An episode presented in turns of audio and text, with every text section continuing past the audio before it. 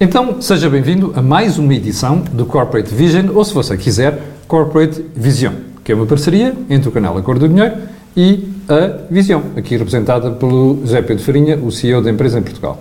Olha, nós já percorremos vários assuntos de relevância grande para as empresas, mas falta um. Ainda não nos ouviu falar do Orçamento de Estado. O Orçamento de Estado, como sabem, é uma lei que prevê todos os mecanismos, não apenas orçamentais, mas também fiscais, para o ano seguinte. Ora, nós estamos em março de 2021 e está na altura de falar do Orçamento de Estado.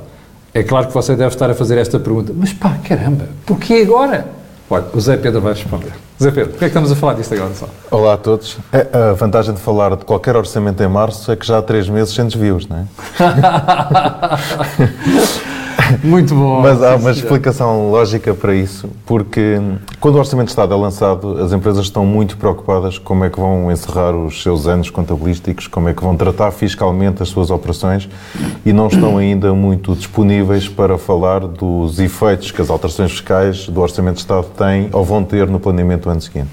E nós andamos aqui em janeiro, fevereiro, normalmente as empresas estão preocupadas em marcar as suas Assembleias Gerais, em fechar as contas, apurar os resultados.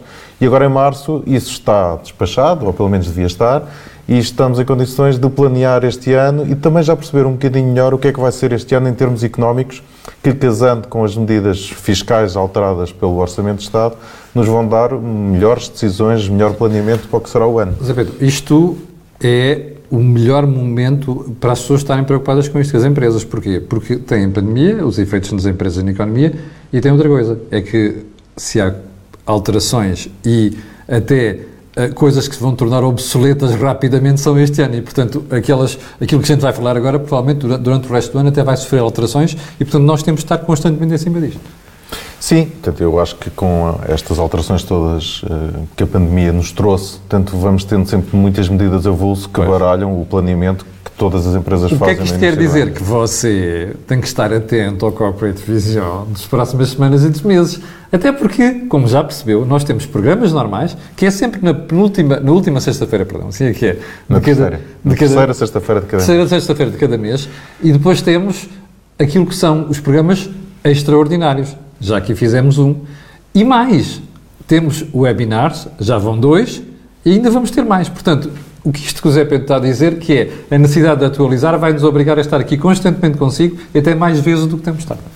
Zé Pedro, para hoje temos IRS, IRC e benefícios fiscais. E ainda temos um cheirinho de uma coisa sobre o IMT para dar às pessoas. Então vamos falar, vamos com Sim, o Orçamento de Estado, não sendo um Orçamento de Estado que trouxe muitas alterações fiscais, trouxe algumas e traz sempre algumas e trazem todos os impostos. Portanto, estes, as alterações mais relevantes centram-se no IRS, no IRC e um bocadinho nos benefícios fiscais e aqui podia ter sido feito mais coisas nos benefícios fiscais. Queres começar por aqui? Ou seja, o Governo aqui foi muito parco em, em coragem, em ousadia. Eu acho que vivíamos um momento único, vivemos um momento único no mundo e toda a União Europeia está mais uh, disponível para que os Estados apoiem as empresas com benefícios fiscais ao investimento, à manutenção do emprego, à inovação. E acho que podíamos ter sido mais ousados. Mas se estivesse aqui o João Leão, Ministro das Finanças, estava a dizer assim: pá, não seja exagerado, porque nós também temos isso. Eles dizem sempre isto, não é? Mas não, a verdade temos, é que podíamos ter ido temos. mais longe. Não? É? Podíamos ter ido mais longe. Esse é que é o ponto. E, e, sobretudo, podíamos ter eliminado aqui uh, os constrangimentos entre benefícios fiscais. Acho que estávamos numa altura ótima para apostar tudo, né, como se diz em linguagem popular, para a carne toda no assador. Mas porquê é que tu dizes constrangimentos entre benefícios fiscais? Porque existem as regras de minimis e, portanto, ah. nós não podemos usar os benefícios fiscais sem limite, não é? Portanto, temos eh, condições que nos restringem a utilização dos benefícios fiscais. E se havia momento para fazer isso, era agora? Era agora, porque agora há que apostar muito na manutenção do emprego, na transformação de emprego sedentário em capacidade de investimento interno e, por que não, criar benefícios fiscais também para que as empresas apostem no autotrabalho, no autoinvestimento. Portanto, eu até tive a ocasião de escrever há pouco tempo um artigo sobre isso, sobre os trabalhos para a própria empresa e a pandemia, porque muitas okay. empresas fizeram isso e isso podia ter tido aqui um, um caráter interessante de apoio ao investimento e à manutenção do emprego. Olha, deu-me aqui uma ideia. Podíamos fazer de consultores do Ministro das Finanças. Podíamos, não podíamos, fico já preocupado, podíamos. Não, fico já preocupado. não sei se ele tem orçamento para isso. Pois, exatamente. Mas o que é que a gente vai fazer? Vou-te propor aqui um programa, num dos próximos programas, em que nós vamos elaborar, não é preciso mais, cinco medidas poderiam fazer a diferença neste capítulo. Aceitas o desafio? Aceito o e depois desafio. mandamos isto oficialmente ao Ministério das Finanças. Sim, e a fatura. Exatamente, a fatura também. Mas aceito o desafio. Muito bem, vamos. Bom, já explicaste que, do ponto de vista de benefícios fiscais, ficaram um bocado além, deviam ter sido mais, eh, mais afoitos, mais corajosos. Depois temos o IRS e o IRC. O que é que há a dizer nestas duas categorias? Eu, se calhar, até que concluíamos ainda o tema Ah, dos ok. benefícios Vamos fiscais e começamos pelas boas notícias. Né? Portanto, há alguns benefícios fiscais interessantes. Portanto, há mais disciplina na utilização do benefício fiscal do CIFID. Portanto, o CIFID é um benefício fiscal muito específico que é um incentivo à inovação e desenvolvimento, mas existe a possibilidade de investirmos em fundos de investimento que depois investem eles em empresas de inovação e desenvolvimento. Mas estava mal regulamentado e isso ficou mais clarificado com este Orçamento de Estado e ficou mais sério. Portanto, o Isto é um aspecto fundos. interessante. Aliás, curiosamente, você esteja atento, porque num dos webinars nós tratámos desta matéria. Nós ainda vamos publicar isto na página da, da Cor do Dinheiro, tanto no Facebook como no YouTube, precisamente esta questão. Quando, ta- quando tive aqui, eu tive o responsável, o vogal da, da Comissão Executiva do IAPMEI, falámos um bocado desta questão do, Sim. do CIFID. Uh, José Pedro, em relação à questão do CIFID, hum, uh, o- explica melhor esse processo que estavas a dizer, que uh, os fundos de investimento podem participar nisto e depois serem eles próprios a investir. Portanto, uma empresa que não faça investimento em inovação e desenvolvimento pode investir em fundos de investimento que depois investem eles em empresas que fazem inovação e desenvolvimento. Porque eles é que conhecem bem o mercado. Exatamente. E este investimento, no fundo, hum, era relevante para efeitos de benefício fiscal do CIFID. Ok. Mas o que faltava aqui era a criação de regras sobre uh, o investimento que o fundo faz e em que proporção é que tem que investir. Hum. E isso ficou claro. Isso ficou Agora. claro. Isso foi, Portanto, ficou isso claro. é um plus. Isso é um plus. Outro plus também muito interessante e também ligado à inovação e desenvolvimento, ou sobretudo ligado à digitalização da economia, tem a ver com o incentivo nas despesas necessárias para que as empresas possam implementar o QR Code nas faturas. Portanto, o QR Code era suposto ser obrigatório para 2021, isso foi adiado para 2022. No entanto, as empresas que queiram e que tenham capacidade de antecipar a emissão de faturas com o QR Code todos os gastos necessários nesse QR Code são majorados para efeitos fiscais e se conseguirmos isso até o fim do primeiro trimestre, já estamos muito perto, ou até fim do primeiro semestre, essa majoração ainda é maior. A grande vantagem do QR Code é que com um digitalizador, portanto com um scan, facilmente as empresas obtêm os dados da fatura e com isso conseguem integrar softwares, integrar contabilizações, integrar com softwares de pagamentos, recebimentos e, portanto, digitalizar. Facilita o próprio processo. Acabar com o papel. Exatamente. Bom, estamos conversados quanto a benefícios fiscais. Sim, há mais umas coisinhas, mas não relevantes. Portanto, Bom. eu acho que estas são as Então, principais medidas do. Vamos às duas categorias que devem estar a preocupar soberanamente quem está daquele lado. IRS, portanto, pessoas singulares, IRC, ou seja, Imposto sobre Empresas. IRS há, há duas medidas boas, portanto, eu acho que do IRS temos falado de coisas boas. Uma das medidas muito interessante, e sobretudo para quem tem investimentos em imóveis e que tinha alojamento local, havia uma lei que não se percebia muito bem, que sempre que havia transição do imóvel da esfera pessoal para a esfera profissional, neste caso do alojamento local, havia eh, lugar a mais-valias, mas quer dizer, eu tirava de um bolso e punha no outro, mas pagava imposto. Portanto, isso ficou clarificado. Jogatana fiscal. Isso ficou clarificado e, portanto, neste momento só há mais-valia quando o imóvel é vendido a um terceiro. O que Então, faz todo o sentido, aliás. faz todo o sentido e, sobretudo, faz todo o sentido nesta época em que muita gente está a transformar imóveis que estavam no alojamento local e que está a vender ou que se está a passar para arrendamento de longo prazo e, portanto, havia aqui lugar a uma mais-valia que, na verdade, não existe. Portanto, o imóvel já era e continua a ser da pessoa e, portanto, o que há é o lugar, a tributação só quando for vendido a um terceiro. Portanto, foi uma medida não só importante, como num momento oportuno. Outra medida não muito relevante. No IRS Sim, ainda. No IRS ainda, não muito relevante, mas que importa referir e, sobretudo, chamar a Mas, atenção. Pedro, deixa-me só interromper para dizer às pessoas, olha, não esteja só preocupado com o que está aqui a ser dito, porque isto vai ser ilustrado, depois vamos aparecer aqui uns quadrozinhos atrás com toda esta informação detalhada e esquemática e até do ponto de vista de design, para você perceber melhor o que está aqui a ser explicado. Certo.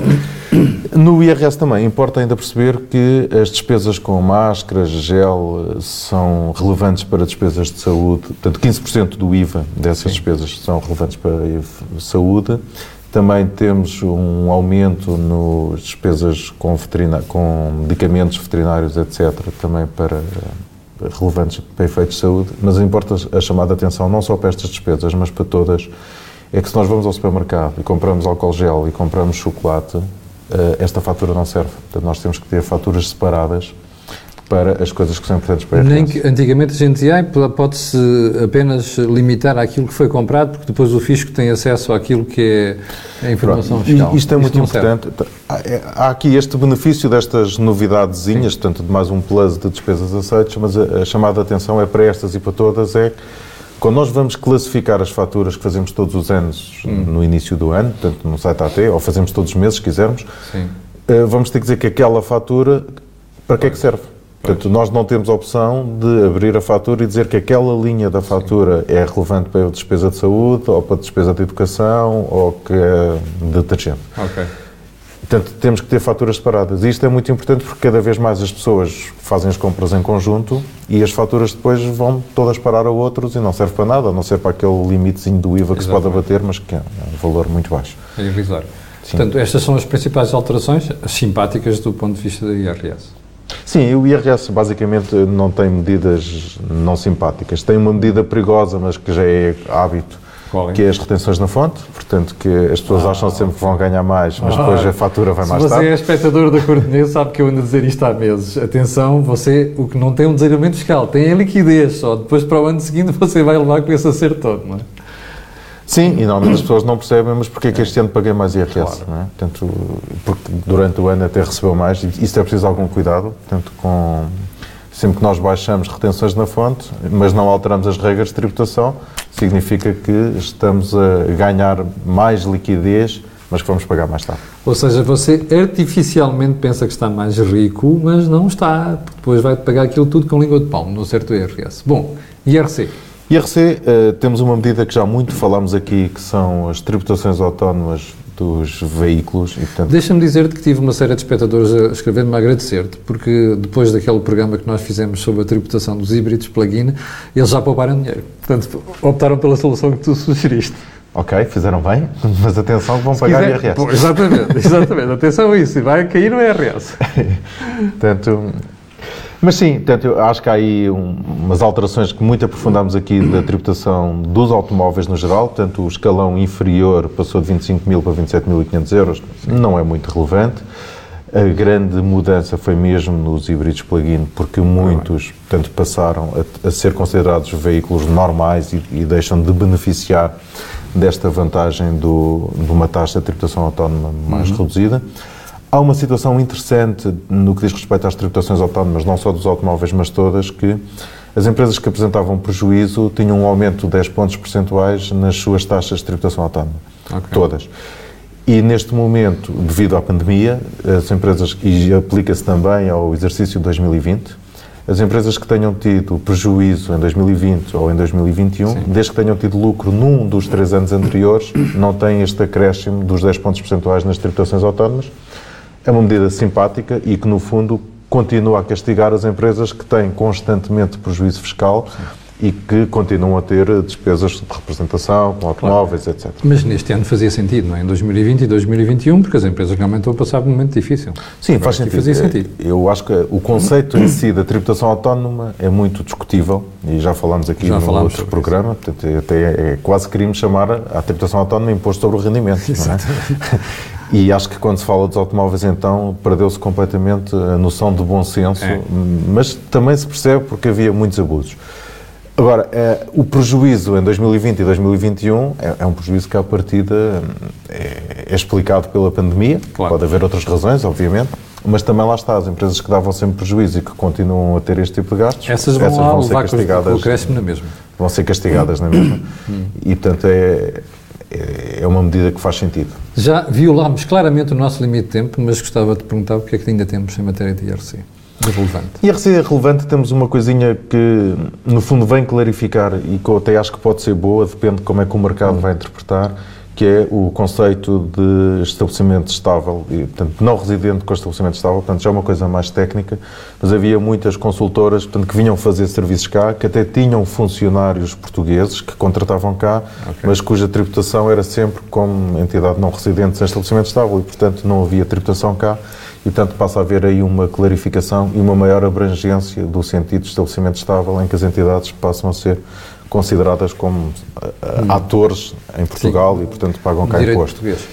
Um, tu tinhas referido que ainda havia uma novidadezinha em matéria de IMT que gostavas de falar, não é? Para finalizar o programa. Sim, do IMT. Portanto, nós tínhamos aqui um, um pormenor que são as sociedades anónimas. Portanto, e havia um, algum tipo de sociedades anónimas que, na verdade, eram só sociedades detentoras de imóveis, porque depois, na transmissão das ações, não havia lugar ao pagamento de IMT e neste momento houve um alargamento do conceito das outras sociedades também para as sociedades anónimas, com exceção só das sociedades cotadas, portanto essas continuam a beneficiar desta isenção, mas havia muitas, eh, muitas entidades que, no fundo, com imóveis mais caros, que eram sociedades anónimas, que não eram nada sociedades anónimas, portanto era um imóvel que, que por sua vez, era uma sociedade anónima, e as pessoas usavam este veículo para transmitir uh, os imóveis sem IMT e, portanto, isso agora será muito mais difícil, esse planeamento fiscal. Esse buraquinho, aquilo que se chama loophole fiscal, lacuna fiscal, foi preenchida.